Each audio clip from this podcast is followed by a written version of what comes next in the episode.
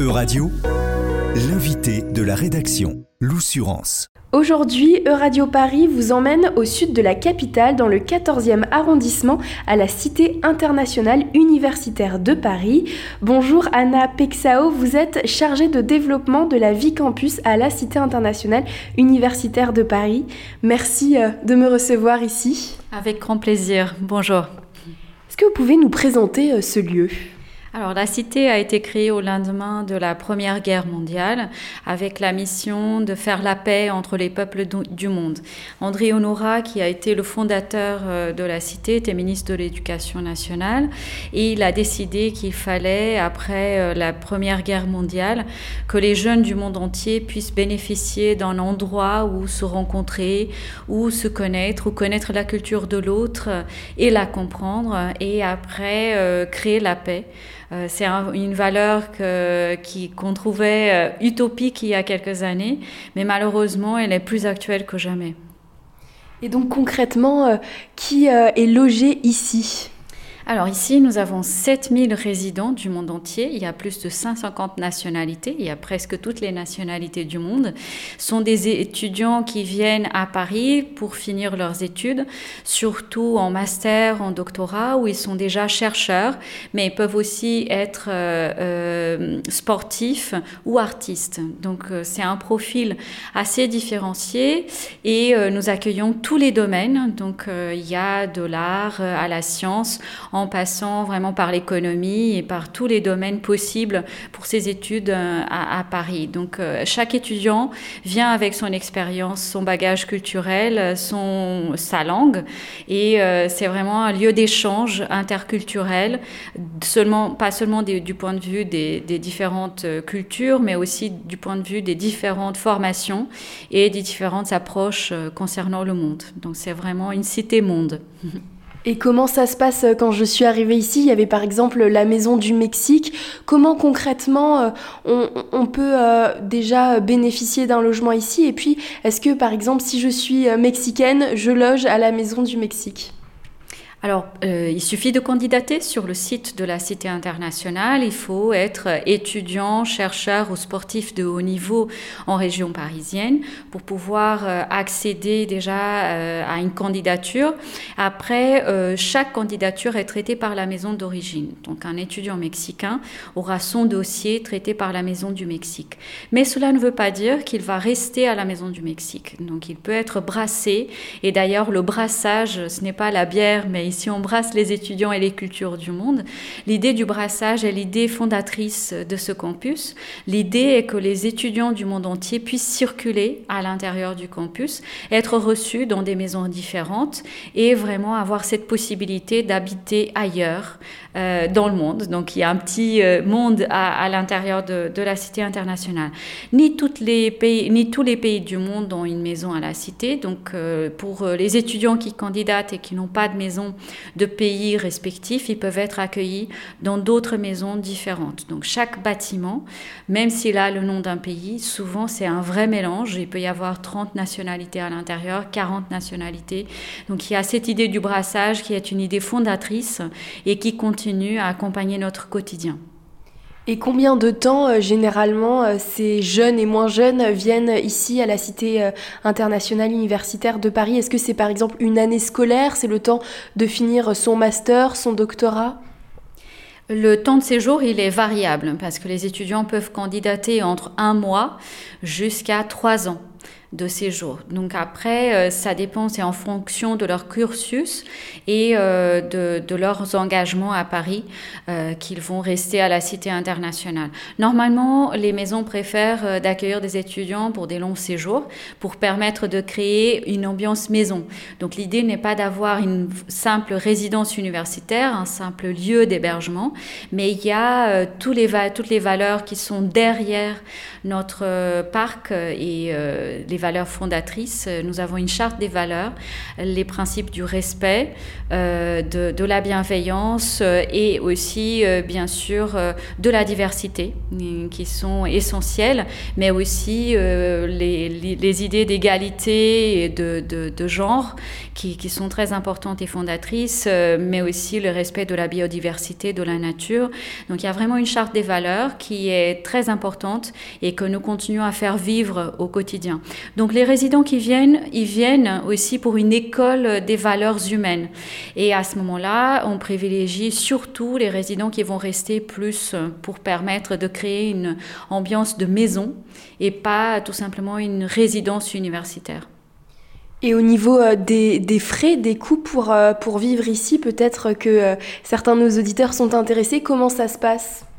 Alors les coûts sont environ 600-650 euros par mois et comprennent le logement, ils comprennent aussi voilà tous les, tous les fluides, internet et l'accès à toutes les activités culturelles du campus, aussi aux activités sportives, à des coût euh, moins cher que quelqu'un qui bénéficie de ces, de ces installations et qui, qui, vient, qui est un étudiant de l'extérieur.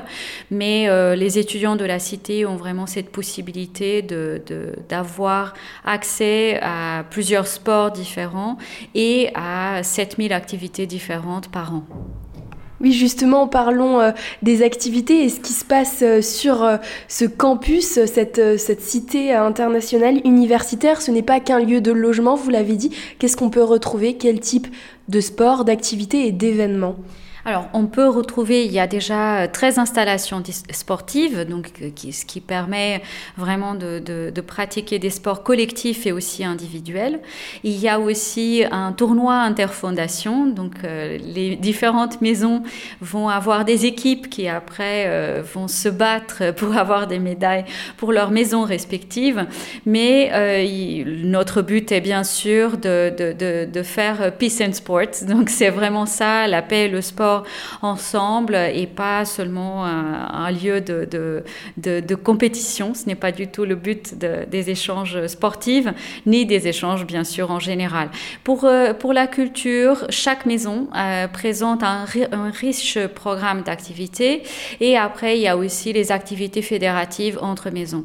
Donc, nous avons des programmes de festivals, nous avons des programmes d'expositions euh, qui, qui peuvent être vus avec un guide qui permet aux visiteurs de venir découvrir plusieurs maisons à la fois. Euh, nous avons aussi la possibilité euh, d'avoir euh, d'autres événements collaboratifs et notamment, je pense à l'Université de la Paix, qui est une initiative qui a lieu au mois d'avril.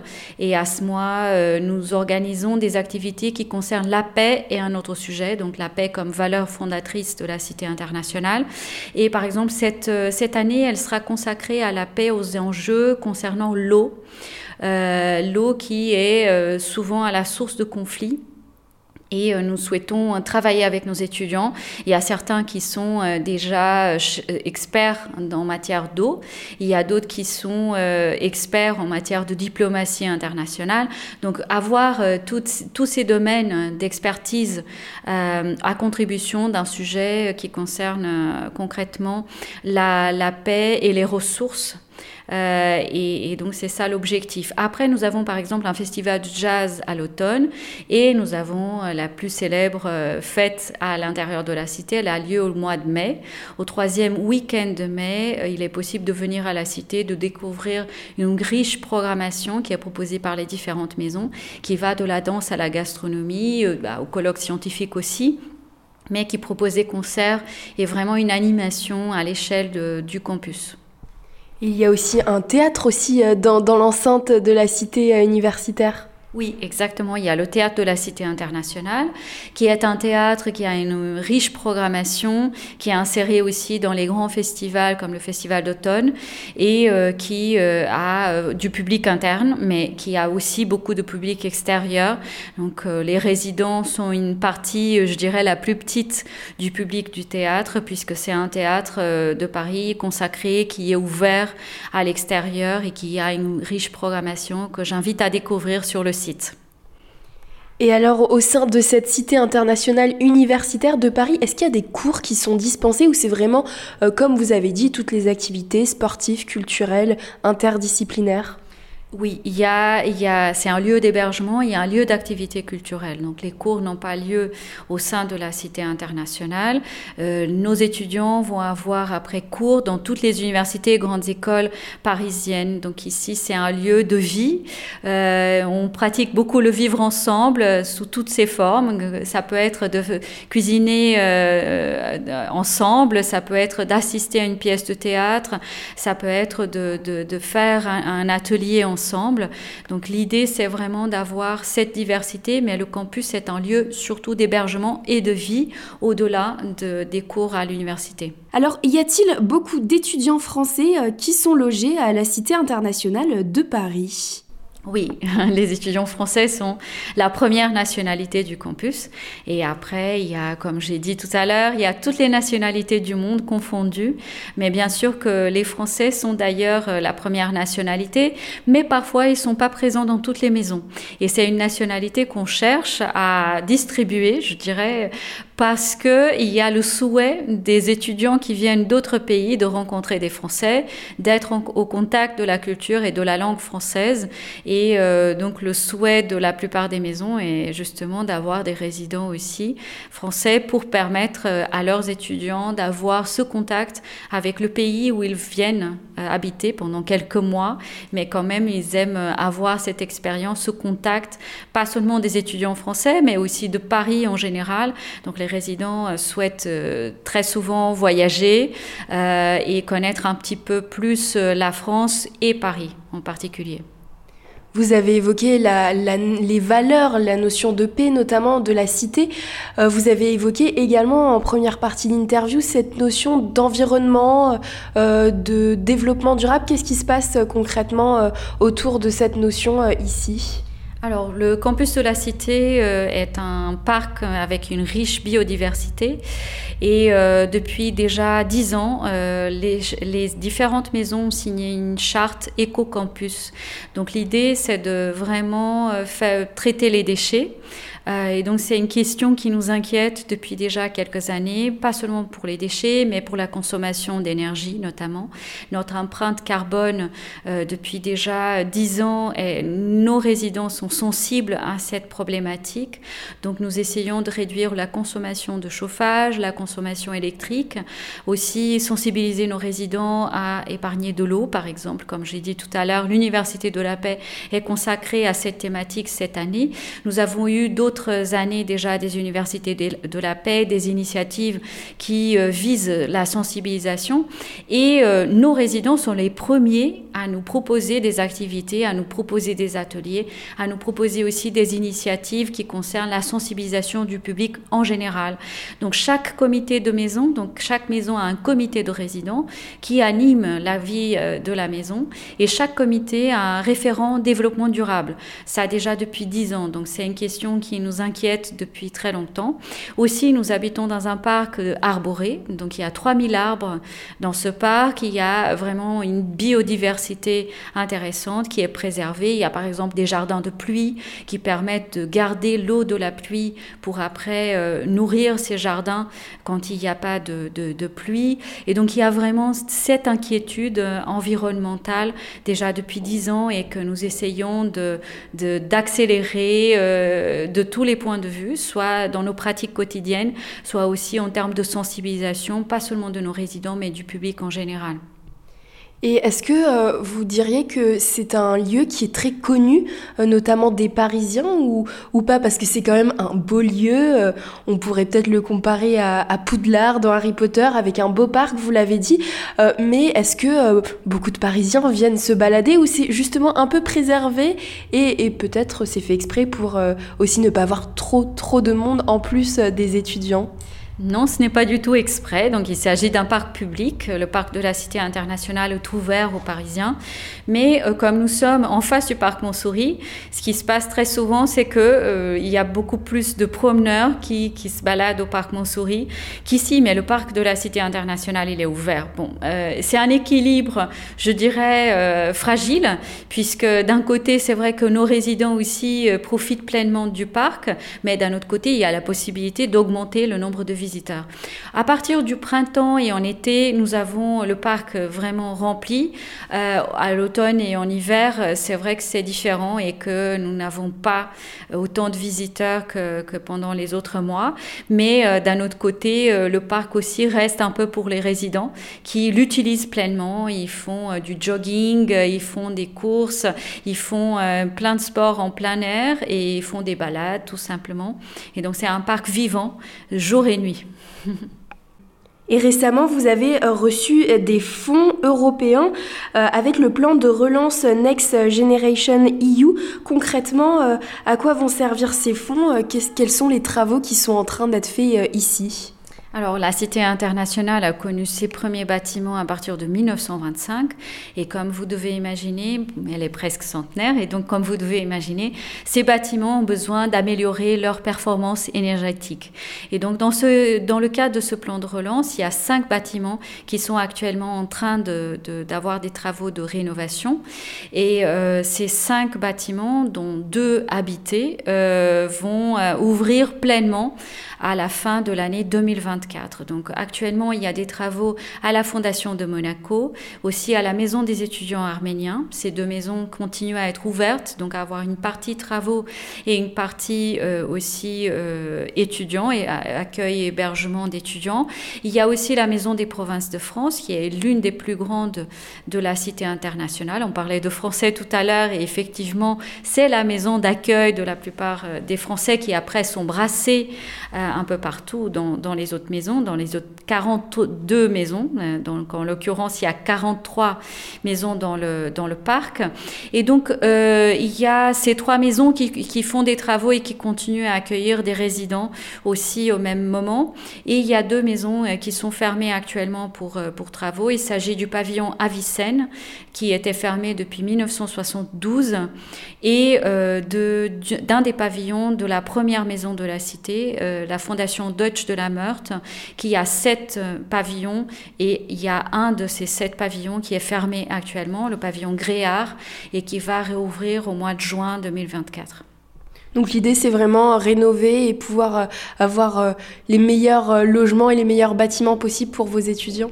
Tout à fait. Euh, donc il n'y a pas seulement la question énergétique euh, qui est euh, en, jeu. nous avons aussi l'idée d'améliorer le confort et les conditions d'accueil de tous les étudiants qui viennent dans ce campus. Et comment ça se passe sur votre campus quand il se passe un, événement euh, à l'échelle internationale? Alors là, je pense tout de suite, par exemple, à la guerre euh, en Ukraine. Est-ce qu'on se rend compte aussi qu'il y a toute une population internationale ici quand il se passe ces événements? Oui, tout à fait. Bien sûr. Euh, bon, la maison euh, de l'Ukraine a ouvert euh, après le début du conflit. justement, on s'est dit qu'on avait notre mot à dire. On avait déjà des étudiants ukrainiens au sein du campus avant ce conflit. On avait aussi des étudiants russes à ce moment-là. Et nous nous sommes dit que ce serait une opportunité pour la cité de pouvoir accueillir des étudiants ukrainiens davantage. Et nous avons construit une maison virtuelle de l'Ukraine. Donc euh, l'architecte Vilmot nous a fait un beau dessin de projet utopique pour une maison de l'Ukraine et chaque maison a mis deux, trois chambres de son bâtiment à disposition de cette maison virtuelle. Donc la maison virtuelle, elle est très vite devenue une vraie maison qui n'a pas de bâtiment, mais qui a 130 euh, étudiants accueillis à, à l'intérieur du campus. Et pas seulement accueillis du point de vue physique, mais aussi un accueil pour trouver des bourses et pour trouver des moyens euh, de survie en France. Aussi l'accueil universitaire qui était fondamental pour pouvoir inscrire ces étudiants et euh, des cours de français langue étrangère pour leur permettre euh, d'avoir accès à, la langue. Donc euh, cette dynamique collective euh, s'est très vite mise en place avec l'accueil fait parfois par des étudiants russes, puisque le russe était parfois la seule langue de contact avec ces étudiants ukrainiens qui arrivaient à Paris. Et donc c'était très émouvant de voir des étudiants russes qui accueillaient des Ukrainiens à un moment de conflit entre les deux pays.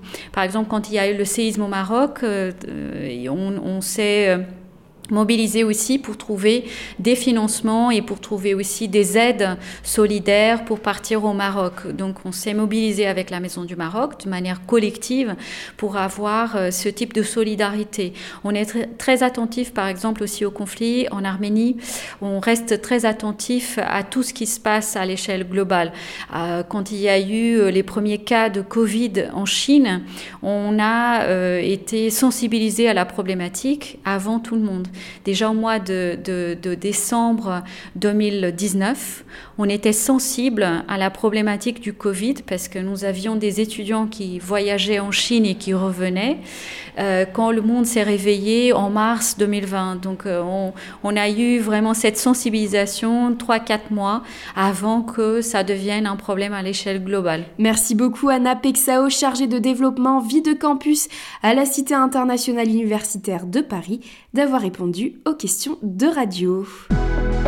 E-Radio vous a présenté l'invité de la rédaction. Retrouvez les podcasts de la rédaction dès maintenant sur euradio.fr.